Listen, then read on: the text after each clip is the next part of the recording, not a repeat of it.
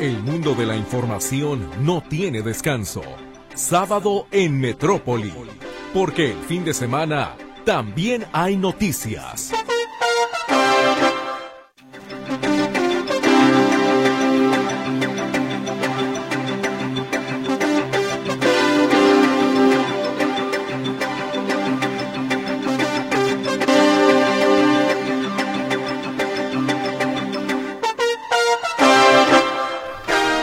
¿Cómo está? Muy, pero muy buenos días. Me da muchísimo gusto darle a usted la bienvenida en un sábado en Metrópoli Más. Aquí estamos todo el equipo, con mucha energía, con muchas ganas de poder tener eh, una buena interacción con usted esta mañana. Desear, por supuesto, que todo lo que se ha propuesto para el día de hoy y con lo que la vida le sorprenda y que espero que sean cosas gratas, por supuesto, usted las pueda recibir con los brazos abiertos. Sea bienvenido. Aquí estamos entonces ya en sábado en Metrópoli y con muchísimo gusto le presentamos el resumen informativo. Iniciamos con las noticias nacionales. Advierte la oposición en el Senado que frenará la propuesta del presidente López Obrador que contempla la eliminación de organismos autónomos. Critica PRI en la Cámara de Diputados la, la propuesta de desaparecer los organismos autónomos por parte del presidente quiere desaparecer los órganos autónomos. Esto sería un paso para llegar a la dictadura. Hay que impedirlo. Por su parte, el presidente López Obrador aclara que no desaparecerían todos los organismos. No, la Comisión de Derechos Humanos, no, no, no. Estoy hablando de los organismos que se crearon para legalizar la corrupción que imperaba. ¿Ya tiene la lista entonces? Sí, son como 10. Megafarmacia del Gobierno Federal ha recibido más de 12.000 llamadas desde su puesta en marcha y ha surtido 67 recetas, informa Birmex. A partir de este viernes y hasta el próximo 29 de febrero, los precandidatos a la presidencia no podrán aparecer en spots de radio y televisión al iniciar el periodo de intercampaña. El exgobernador del Estado de México y expriista Herbiel Ávila anunció este viernes que se sumará a las filas del Partido Verde. Un enfrentamiento sobre la carretera Nuevo Laredo Monterrey en territorio de Tamaulipas dejó un elemento de la Guardia Nacional muerto y otro más herido. Y en las noticias internacionales, el presidente estadounidense Joe Biden reitera en una conversación telefónica al primer ministro israelí Benjamin Netanyahu la necesidad de que un Estado palestino forme parte de las discusiones para resolver el conflicto palestino-israelí. Naciones Unidas denuncia por su parte que miles de niños nacen en condiciones inconcebibles en Gaza desde que estalló la guerra hace más de tres meses. Los gobiernos de México y Chile pidieron a la Corte Penal Internacional investigar los posibles crímenes perpetrados en la franja de Gaza por la incursión de Hamas y la posterior respuesta militar del gobierno israelí, que ha causado casi 20, 26 mil muertos en ambas partes. México está listo para abordar las causas estructurales de la migración, sostuvo la canciller Alicia Bárcena durante el encuentro de alto nivel que sostuvo este viernes con funcionarios de Estados Unidos en el Departamento de Estado en Washington. El presidente colombiano Gustavo Petro se reunió con el Papa Francisco, al que le propuso la celebración en el Vaticano de una ronda de negociaciones con el Ejército de Liberación Nacional. Un incendio en el dormitorio de una escuela dejó 13 muertos en la provincia de Henan, en el centro de China. Vamos con las noticias locales. Habitantes de Ocotlán se manifestaron por calles del municipio para exigir la salida de la Guardia Nacional. Reportan el robo de al menos 12 vehículos esta semana en tramos carreteros de los límites de Jalisco y Zacatecas. Señalan al crimen organizado de realizar los atracos. El titular de la empresa Jox Holding, Carlos José Lazo Reyes, consigue amparo contra cualquier orden de aprehensión ante los señalamientos de fraude por parte de sus clientes. La Fiscalía de Jalisco confirma la detención de uno de los presuntos homicidas del rapero Lefty SM. Se trata de Luis Mario P., a quien se le imputa el delito de homicidio calificado. Especialistas de la Universidad de Guadalajara alertan sobre las altas temperaturas este año y la posible escasez de agua. En 2023 que ha sido reconocido como el año, eh, digamos, más caliente en la historia desde 1850. Eh, dicen que es muy probable que se vuelva a batir un nuevo récord. Así es como le damos a usted la bienvenida en este espacio informativo de cada fin de semana sábado en Metrópoli. Muchas gracias por acompañarnos. Espero que ya tenga listo su cafecito para que despierte. O bueno, hay personas que no toman café, pero no sé, un té, un chocolate, un jugo, en fin, ¿no? O el desayunito ya rico, disfrútelo. Fíjese que es muy bueno en realidad comer, bueno, desayunar, comer o cenar tranquilamente y muchas veces anda uno a las carreras que ni te sabe la comida, casi casi como píldora te te la echas a la boca y luego te duele el estómago. Pues sí, porque no nos damos ese tiempo de estar tranquilamente desayunando en este caso y yo espero que usted tenga ese momento de tranquilidad y que si está con nosotros, bueno, pues qué mejor, aquí nos hacemos compañía. Pues bienvenidos entonces y Claro. ¿Qué le tenemos el día de hoy para que usted, si es de su interés, participe con nosotros?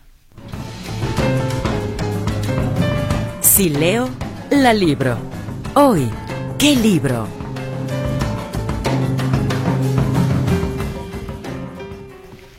El día de hoy le traigo a usted un, un libro es una novela histórica de un joven historiador mexicano.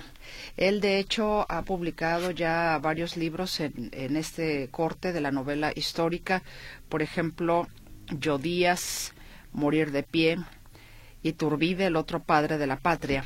Y este que le traigo a usted el día de hoy, por si es de su interés. Soy Malintzin. Soy Malintzin. Son personajes que en un momento determinado Pedro J. Fernández, que es como se llama este escritor e ingeniero, por cierto, y como le digo, muy, muy joven, le ha gustado muchísimo la historia. En el marco de la Feria Internacional del Libro estuve conversando con él y de hecho le voy a compartir también esa conversación para que usted tenga más elementos, como siempre le digo, ya usted escuchando al autor, también usted hace su propia valoración y dice, ah, sí me interesa el contenido, no, yo pensé que era otra cosa, porque yo le puedo dar, digamos, un pincelazo, pero siempre me gusta tener a los autores para que pues usted tenga más elementos y decir si me interesa participar o no. Y él me comentaba que desde muy niño precisamente sus abuelas lo introdujeron mucho en el mundo de la historia. Una de sus abuelas era española, venía de la guerra civil y se empezó a interesar mucho en la historia mexicana. Entonces él siendo niño y ella como española pues tenía como otra visión, ¿no? Digamos otra cosmovisión de la historia de México que pues no era de su país, pero que era el país que la había recibido. Fue el país que la recibió, el país que la acogió para que ella pudiera pues escapar de este horror de la guerra civil allá en España. Y su abuela, su abuela materna, ya me acordé, su abuela materna lo ponía a ver novelas históricas. Entonces él tiene una formación pues con una eh, cuestión muy entrañable con sus con sus abuelas digamos que fueron quienes le sembraron eh, la semilla eh, del interés por la por la historia de México particularmente entonces el libro que hoy le traigo es Soy Malintzin, de Pedro J. Fernández, de la editorial Océano. Pero no solamente eso, fíjese usted que Pedro J. Fernández, si usted tiene cuenta de X o anteriormente Twitter, él tiene, es el creador de una cuenta muy sui generis, muy simpática, que ahorita ya está llegando a los 225 mil seguidores, que se llama Don Porfirio Díaz. Esa cuenta, eh, Don Porfirio Díaz, de repente habla en la cuenta de X. Don Porfirio Díaz es el que publica, obviamente es una parodia, pero de hecho expone al ser Pedro J. Fernández, digamos, el hombre detrás de don Porfirio Díaz en esta cuenta de, de Twitter o de X, mejor dicho X, que es ahora como se llama la red social, publica muchos datos históricos, pero también de repente publica algunas cosas con mucho sarcasmo que uno dice, bueno, o sea, ¿qué le pasa a don Porfirio? Inclusive el propio Pedro J. Fernández dice, no, dice, es un viejito amargado. el personaje que él hace en esta cuenta y que de verdad es, es, es, muy simpático. Pero bueno, ya vamos a estarle compartiendo a usted precisamente eh, la conversación con Pedro J. Fernández y el libro entonces es Soy Malinsin de la editorial Océano. Si usted quiere participar con nosotros, ya sabe que es muy sencillo. Díganos, por favor, para usted cuál es la noticia más importante de esta semana que concluye e importante para las personas que participan en WhatsApp o Telegram, déjenme su nombre completo, por favor. Sean ustedes tan gentiles porque mm, ahora sí me sigue pasando lo mismo todos los sábados. Sí, participo por el libro. ¿Y cuál es su nombre, por favor? Inclusive cuando yo veo eso, porque voy anotando en las papeletas, inclusive les he puesto, ¿me escribe su nombre, por favor? Y ya no me escriben nada. Entonces, bueno, si realmente es de su interés, si realmente es de su interés, insisto, participe. Si no, bueno, pues deje entonces a los interesados a que se comuniquen con nosotros. Vamos a ir, ya los saludé muchachos, ¿no, verdad? Lucecita, ah, qué grosera, qué bárbara. Lucecita Balvaneda, ¿cómo estás, querida Luz? Ella estará atendiendo sus llamadas telefónicas en el 33 38 13 15 15 y 33 38 13 14 21. tengo el WhatsApp y el Telegram también, ya lo sabe, en el 33 22 23 27 38. Luigi Durán, ¿cómo estás? Luigi, en el control de audio, le saluda y ante este micrófono su servidora Mercedes Altamirano. Pues vamos entonces a la pausa comercial y ya volvemos.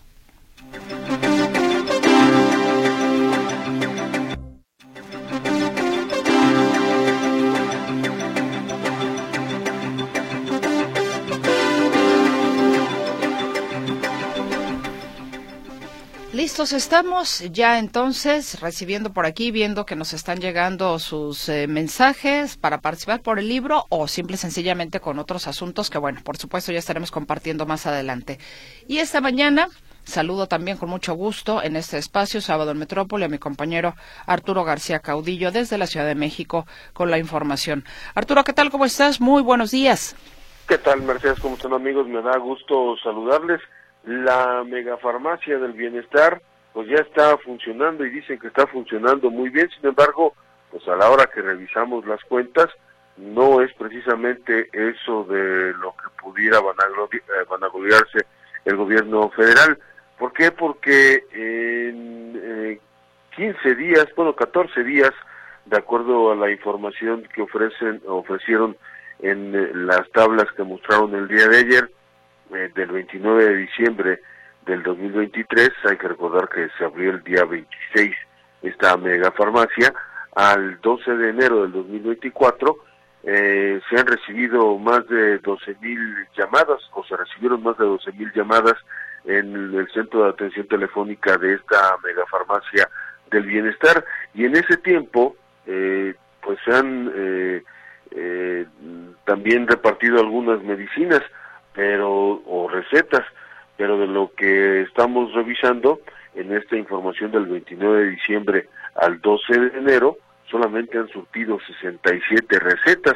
Vamos a escuchar al general eh, Loman, él es el encargado justamente del tema de la megafarmacia, porque él es el director de Birmex y él explica que pues el eh, la cantidad de medicinas que hay en la megafarmacia explica eh, que con esto debería alcanzar para todos los requerimientos y él habla también justamente de estas llamadas. Escuchamos entonces al director de Birmex eh, Biológicos eh, de México, Biológicos y me falta una R por ahí, de Birmex, pero bueno, es un laboratorio encargado de todos estos temas y particularmente de la megafarmacia. Entonces escuchemos al general Pedro Loman. Son 1.190 tipos de medicamentos, 1.190 tipos de medicinas. ¿Qué significa? Que todo el sector salud está de acuerdo, en este caso las tres instituciones, el Seguro Social, el ISTE y el IMSS Bienestar, están de acuerdo en que estas, estos 1.190 medicamentos sirven para todas las instituciones y para curar básicamente todas las enfermedades que se requieren en México. Tenemos actualmente de estas 1.190 medicinas, 2.465.975 piezas que suman un valor de 119.081.248 pesos. La que sigue, por favor. Aquí pueden ver ustedes, como les platicamos, la megafarmacia es un concepto. y un concepto que implica tener primero información para poder atenderlo. ¿Cómo lo hacemos? A través de un centro de atención para la megafarmacia, el cual al día de la fecha ha recibido 12.541 llamadas. Y de estas eh, llamadas, entonces es que hacemos el desglose, o que hicieron ellos el desglose. 12.541 llamadas, eh, de las cuales 6.507 fueron llamadas sin interacción, esto es, el ciudadano no contestó, no eligió la opción del menú eh, que era la correcta o simplemente colgó. Eh, 4.069 fueron llamadas con información insuficiente, esto es, que no tenían a la mano la receta eh, o no tenían el CURP o la información con la que contaban era equivocada.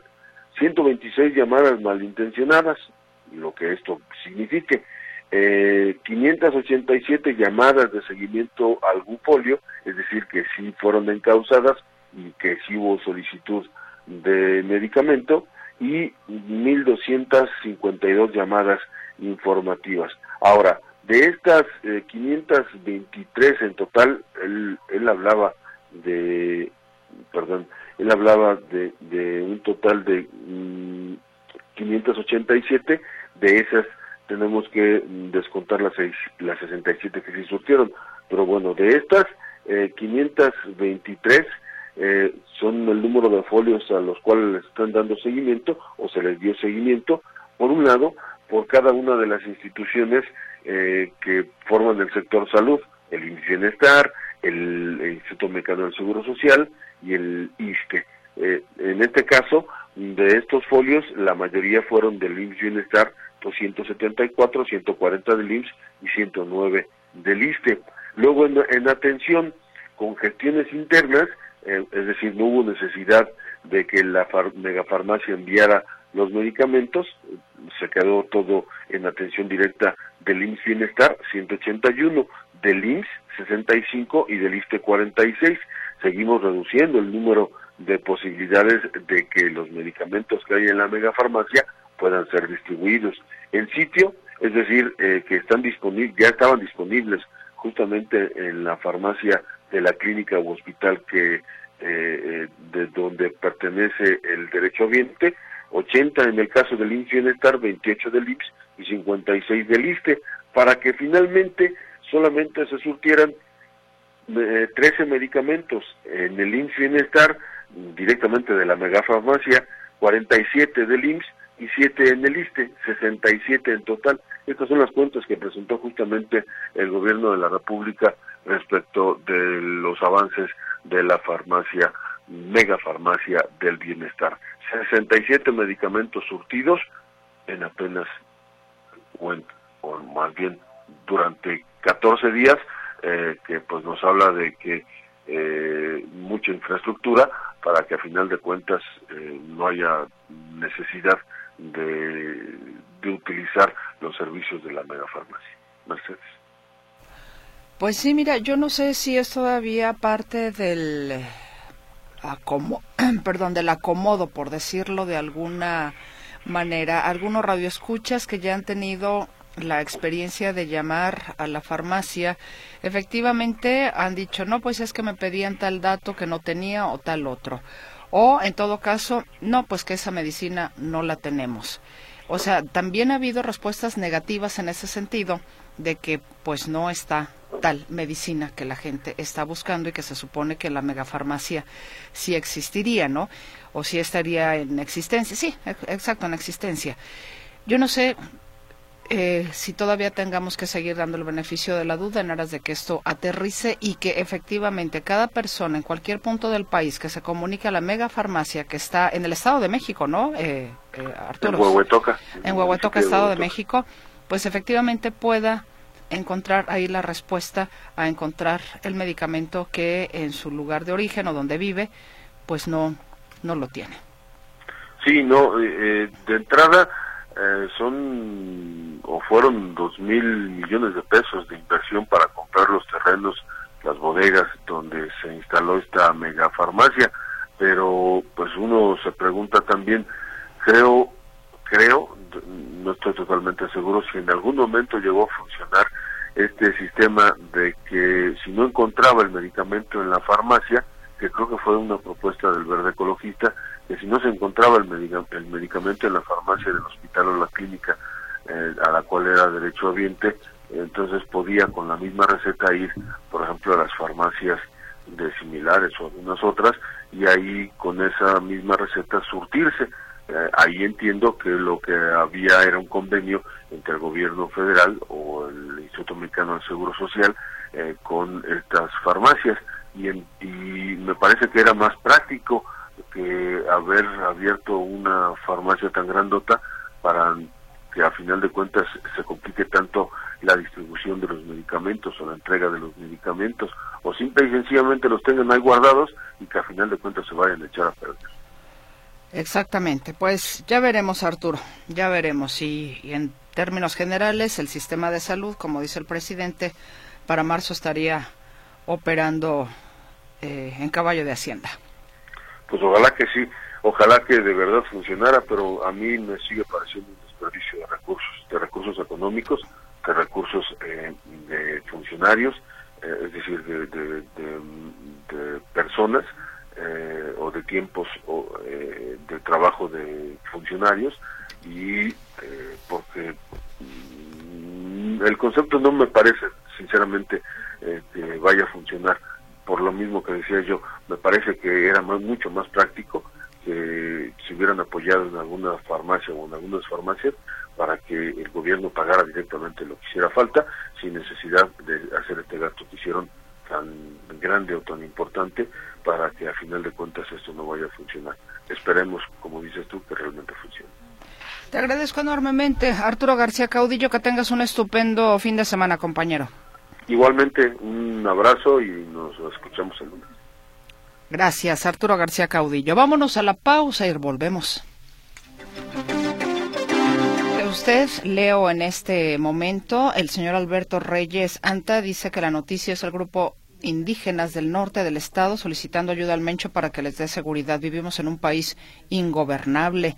Ah, por aquí nos mandan una imagen diciéndonos buenos días. Bueno, buenos días igualmente para usted.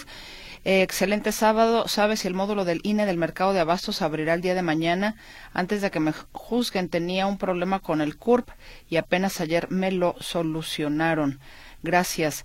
Hay que ver en la página de internet, no sé si esta en particular no, espéreme, los del INE van a estar abiertos. Ah, no, sí, sí, mañana 21, sí, no, todavía. No, sí, sí. Sí, sí, sí, ya me acordé que sí, efectivamente, el 22 digamos que es el último, es el último día. Eh, nos dicen Jesús Rojas, la broma macabra, por cierto, de la semana que en 21 días y por lo menos 2.500 millones de doritos después, la mega farmacia haya surtido la fabulosa cantidad de 67 recetas. La CNDH, entre otros, están del lado de López, por eso no los desaparece. Eh, gracias por su comentario. La señora Marina Cosme desde Pasco, Washington, desea un excelente fin de semana a los radioescuchas, a nosotros, gracias. Aquí estamos inundados de mucha nieve. Saludos para mi familia que vienen en la unidad, o sea, viven en la unidad habitacional Guajen, Tlajomulco y en Miramar. Gracias por siempre estar con, con nosotros en este espacio informativo. El maestro Enrique Rodríguez le invita a usted a escuchar su programa Agenda Local hoy a las 11 de la mañana. Se acerca el Día Mundial de la Educación y por ello el maestro estará hablando sobre los desafíos y oportunidades de la educación virtual en el siglo XXI con el doctor Carlos Iván Moreno, rector del sistema UDG virtual. Hoy a las 11 entonces en Agenda Local. ¿Y qué les parece? Un poquitito de música, esa que alegra el alma apapacha las emociones. Esperamos que el sonido de la música sea de su agrado.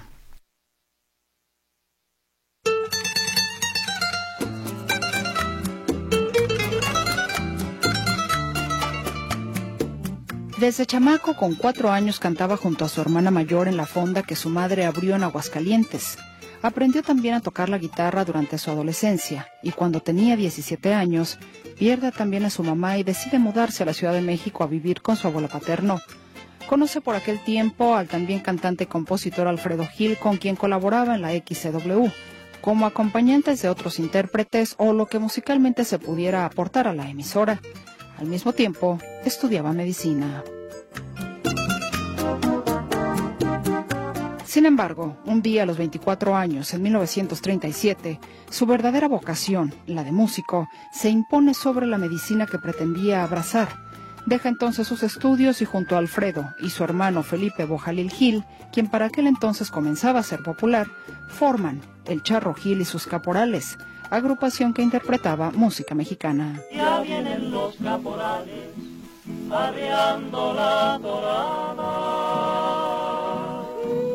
Aquellos tres jóvenes decidieron que no sería en México donde probarían suerte. La ciudad elegida para el reto fue Nueva York. Bonito tu cascabel, a quién te lo dio, a quién te lo dio. Bonito tu cascabel, bonito tu cascabel.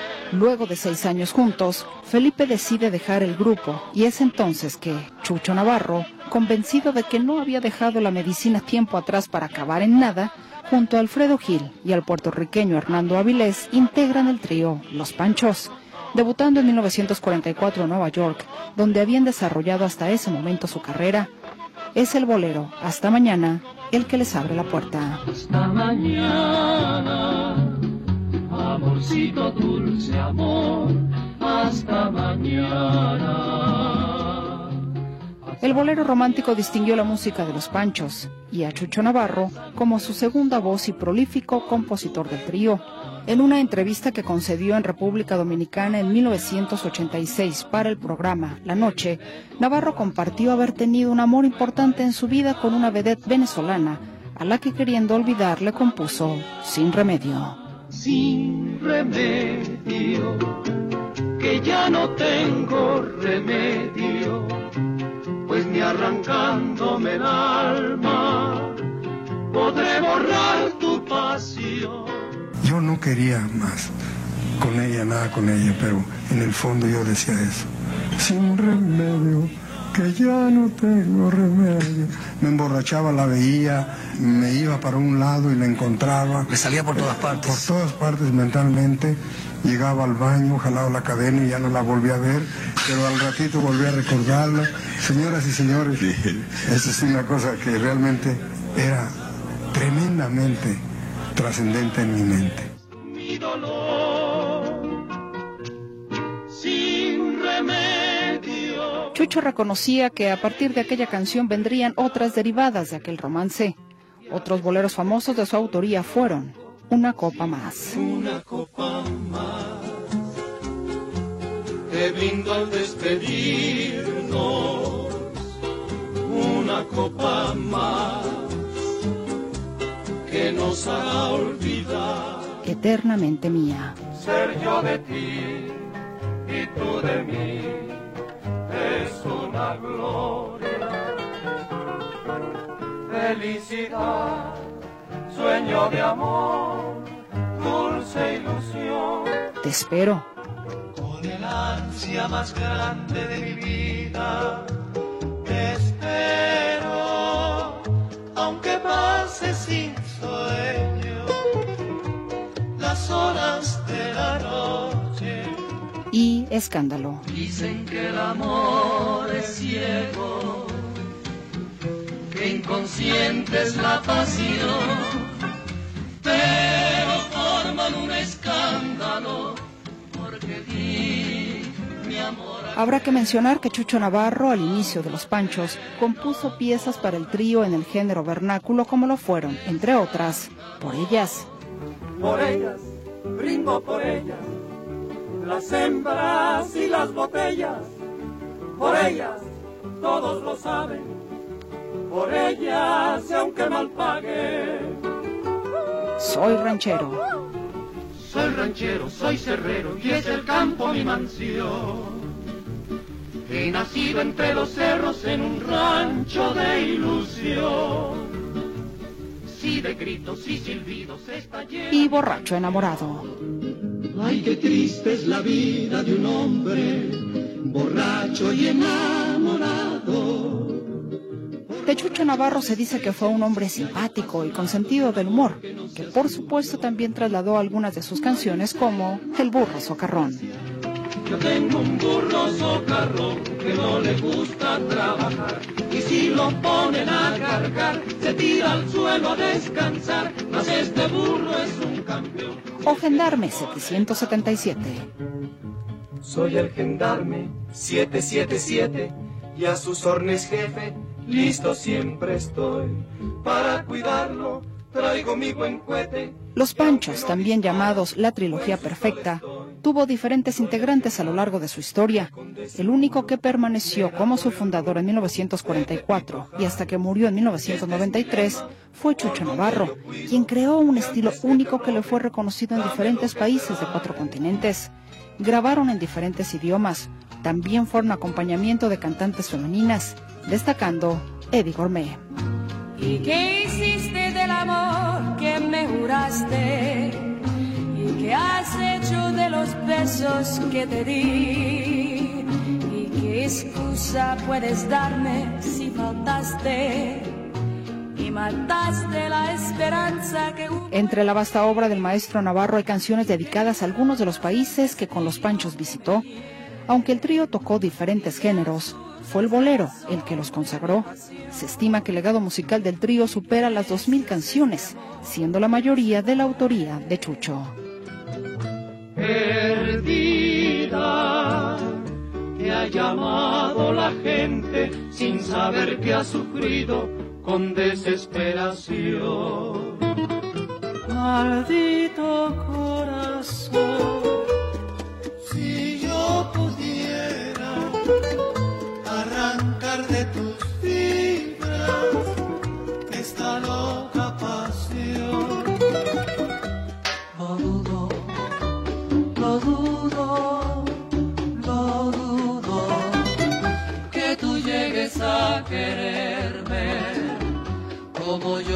Rayito de Luna, uno de los temas emblemáticos de los Panchos, que el trío grabó en por lo menos cinco idiomas y que fuera nominado al Salón de la Fama de los Grammy, fue una composición escrita por Navarro en 1949 en la ciudad de Nueva York. como un rayito de luna entre la selva dormida.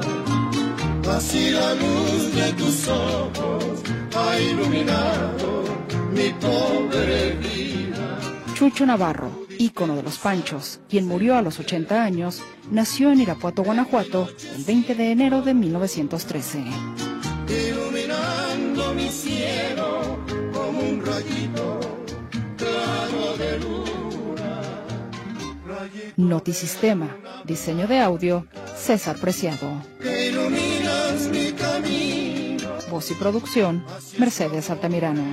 vida, de mi destino.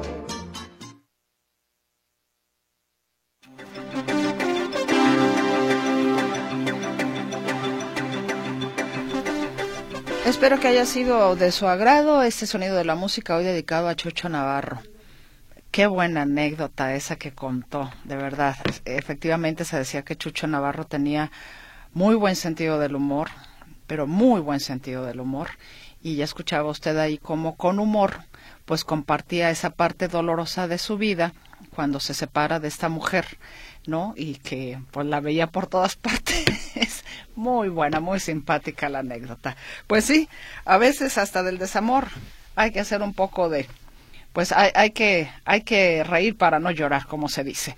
Bueno, pues yo le invito a que se siga comunicando con nosotros y vamos a ir a la pausa, ¿verdad, Luigi? Y regresamos para compartirle a usted la conversación con Pedro J. Fernández, este joven historiador mexicano que escribió Soy Malintzin, que es la novela histórica que el día de hoy tenemos para usted, cortesía de Océano. Volvemos.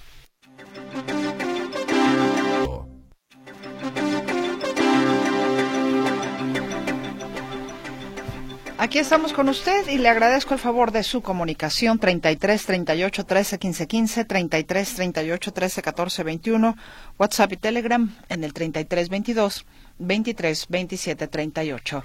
Y le comparto ahora la conversación entonces con el ingeniero y escritor Pedro J. Fernández que ha escrito varias novelas históricas y hoy platicando justamente sobre Soy Malintzin para que usted tenga más referentes y si alguien todavía está como que dudando de si sí, si no participo, a lo mejor con esto ¿Se anima o se termina de desencantar?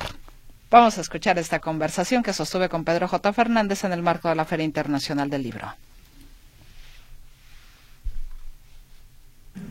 Creo que vamos a tener, y así lo espero, una conversación muy agradable porque es un hombre que le gusta mucho la historia, la comparte, tiene muchos seguidores en redes sociales. Si usted sigue X, por ahí seguramente, si es que lo ha checado, si no, lo invito a que lo siga. Una cuenta que se llama Don Porfirio Díaz. Y es precisamente su responsable, Pedro J. Fernández, que está hoy con nosotros para los micrófonos de Radio Metrópoli. Pedro, muchas gracias por aceptar esta conversación. ¿Cómo está? Muy bien, ¿y tú? También, muchísimas gracias. Por principio de cuentas, ¿por qué la historia? ¿Qué le seduce de la historia? ¿Cómo tuvo ese contacto con la historia para ser un divulgador en realidad? Pues crecí con la historia, la verdad es que eh, mis papás leían mucho de historia del mundo cuando yo, yo era chiquito y tenían una política de libro abierta, entonces desde niño eh, estuve leyendo novela histórica. Tenía una abuela paterna que, que vino de España por la guerra civil y se enamoró de la historia de México justamente aquí, entonces como ella se iba emocionando de lo que descubría, eh, pues nos lo platicaba así. Entonces es diferente la, la, visión que tenía ella de alguien que, claramente estudió eh, historia en México. Y mi abuela materna, que todavía vive la quiero muchísimo, me sentaba a ver telenovelas históricas. Entonces eh, también ver que esos personajes vivían y tenían momentos dramáticos y tristes y que pues eran personas, pues me, me atrajo mucho. Entonces, cuando empecé a escribir dije, quiero contar la historia como a mí me hubiera gustado que me la contaran en la escuela. Eh, quiero hablar de estos personajes eh, como otros países están escribiendo de sus personajes y como yo los estaba viendo en las telenovelas históricas cuando, cuando crecí, pues todo eso se mezcló para, para ser el escritor que soy. Ahora, viene presentando una serie de personajes efectivamente. Platíquenos cuáles son y por qué los eligió. Eh, son Porfirio Díaz, Agustín de Iturbide, Emiliano Zapata y La Malinche. Eh, los escogí porque de alguna u otra forma son eh, villanos. Yo sé que van a decir que de Zapata no, pero muchas personas perdieron, perdieron su fortuna, perdieron sus haciendas. precisamente por Emiliano Zapata y hay muchas personas que, que, dicen que es un villano, entonces me pareció interesante abordarlo como si fuera precisamente eso, un villano, darle un poquito el giro al, asunto. Pero yo creo que estos personajes definen una época. Eh, nos podrán caer bien o mal, pero al final eh, no podemos contar la historia del siglo XIX del siglo XX sin Porfirio Díaz, no podemos contar la historia de, la independencia sin Agustín de Iturbide, o de la conquista sin la Malinche, o incluso de la revolución sin Emiliano Zapata. Entonces, eh, para mí son personajes importantes, indispensables, y yo creo que entender su biografía y entender su, su contexto y su época nos ayudan a, entender la historia de México. Entonces, no verla a través de hechos y fechas, sino de personajes. Justamente eso es lo que le iba a preguntar. De acuerdo con lo que me dice, buscó en estos, eh, en estos libros o, al retratar a esos personajes más desde el lado humano, porque ¿qué más se puede decir de ellos cuando ha habido muchísimas biografías? Sí, es humanizar eh, a estos personajes y muchas de las biografías eh, toman su vida pública y, se, y quedan mucho, bueno, quedan muy poco tiempo en esta infancia, en su vida familiar, en cómo eran, incluso cuando en su momento público, por ejemplo, a mí eh, en Porfirio Díaz me interesaba más cómo era el trato con sus eh, con sus hijos y su esposa más allá de lo que estaba sucediendo en el país. O sea, creo que también define quién es este personaje. Entonces me, interesa su vida íntima, me interesa su vida privada, me interesa esos momentos eh, anteriores a su vida pública y sobre todo los momentos vulnerables, porque la novela de Díaz eh, se cuenta desde el exilio, igual que la de Iturbide. Eh, la de Malintzin se le está contando a su hijo justo cuando se lo van a quitar para llevárselo a España y Zapata cuenta su historia ya traicionado en esos últimos segundos antes de morir. Entonces, esos momentos vulnerables muchas veces momentos de reflexión sobre su propia vida y sobre el México que dejaron también es una forma diferente de, abordarlo, no es el esplendor de, las biografías que muchas veces queremos eh, eh, retratar, sino todo lo contrario. Vamos a hablar de estos personajes como personas eh, falibles, como personas con errores y como personas que finalmente también se definen por sus sentimientos y por su crianza. ¿Cuáles fueron sus fuentes, Pedro? Y al momento ya de empezar a escribir, ayer Benito Taibo decía que la literatura es mentirosa, que los escritores son mentirosos. Entonces, ¿qué tanto de repente entre la información, entre la seducción que a lo mejor pueda existir específicamente de un personaje a otro con usted, desde su visión, de repente hay mentiras, ¿no? Porque decía Benito, la literatura acorta, alarga, hace grande, hace chiquito, matiza.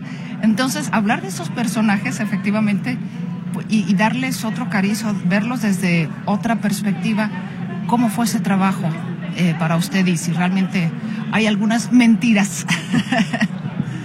Yo no los llamaría mentiras, pero digo, si hay un proceso de, ficcionar la, la, investigación, si hay que meterse a archivos, hay que leer muchos ensayos para, para poder escribir estos libros, no solamente sobre el personaje principal, sino personajes que están alrededor del personaje principal. En el caso de Porfirio, por ejemplo, tenía que entender a Benito Juárez y a Madero para, para hablar de Porfirio Díaz, por poner un ejemplo.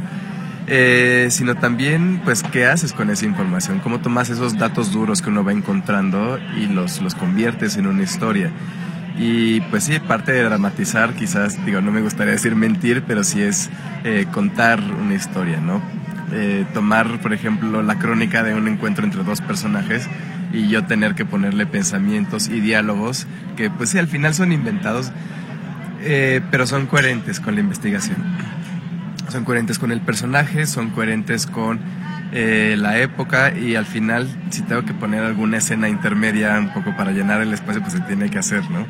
Pero el lector al final no sabe que, viene de, un, de, un, ensayo, que viene de un archivo, que viene de, lo que yo tuve que poner para, para, que la historia fuera lineal y precisamente es eso, es eh, un poco eh, tener estos momentos de, de, coherencia histórica y de coherencia narrativa para que fluya eh, la historia. Entonces sí, es, buscar mucho eh, el día a día de los personajes, que a veces en los, en los ensayos o en los archivos termina siendo el pie de página, ¿no? O la parte que viene hasta atrás, qué comían o cómo se comportaban en privado, cómo se comportaban en público, si tienen alguna manía, o sea, todo eso que al final define a estos personajes, pero que, que quizás a algún ensayista no le interesa tanto como, digamos, un contexto político y a mí me interesa mucho más eh, cómo comía, cómo vestía, cosas que pueda aderezar eh, esta historia y que podamos decir, ah, sí, pues me lo imaginaba diferente o no.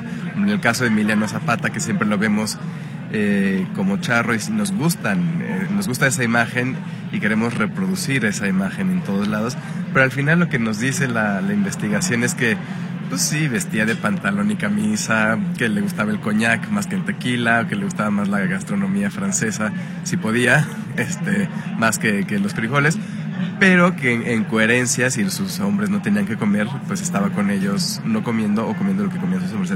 había coherencia, pero estos personajes que sí, o sea, imaginarnos a, a Emiliano Zapata este, tomando coñac, este, sentado con este, una camisa y unos pantalones de mezclilla, quizás no nos parezca raro, pero es, históricamente correcto. Y a mí me gusta eso, me gusta mostrar a los personajes en el día a día, aunque no correspondan a las imágenes que ya tenemos. ¿Alguno de estos personajes le resultó más retador, por decirlo de alguna manera, que otro? Sí, Malintzin fue muy complicado porque pues es una niña entrando a la adolescencia que tiene que vivir todo, pues, todo el proceso de conquista. Entonces fue muy complicado escribirlo y también el lenguaje, porque en Malintzin las palabras son muy importantes y hay palabras que yo sabía que ella no conocía. Entonces tenía que darle la vuelta a... y tenía que ser históricamente correcto. Entonces era, por ejemplo, eh, las armas de fuego, eh, como no, no, conocían esos términos, la, pólvora, los fusiles, las pistolas, entonces ellos decían eh, batanas que escupen fuego. Entonces yo tenía que usar ese tipo de términos en un contexto o, ponerlas en diálogos de forma que eh, el lector supiera de qué le estaba hablando sin sobreexplicarle cosas al lector. ¿no? Tenía que, tuve que trabajar mucho ese tipo de, situaciones. ¿no? Los caballos eran venados sin astas. Pero al final fue un reto poder eh, compartir eh, esta historia y escribirla y me gustó cómo quedó. Pedro, también me gustaría que nos platicara un poco al respecto de cómo surgió la idea de hacer esta cuenta en antes Twitter, ahora X, de don Porfirio Díaz. ¿Cómo nació? Eh, pues nació en julio del 2010. Eh, en ese momento Twitter estaba como empezando en México. Había otros personajes. Mi cuenta personal tenía como ocho seguidores y conocía a todos. Eh, pero ver a esos personajes, ver a otros personajes, yo decía, pues sería divertido si tuviera el mío para jugar. A mí siempre me ha interesado la figura de Porfirio Díaz porque creo que es una figura muy compleja, que hay que sacarle mucho jugo. Yo sigo investigando la figura de Porfirio Díaz. Y dije, bueno, pues si es, si es un personaje va a ser Porfirio Díaz. Y yo, dije, yo, yo en mi cabeza pensaba que no iba a funcionar porque si yo no tenía seguidores y yo pensaba que nadie quería Porfirio Díaz porque es el villano.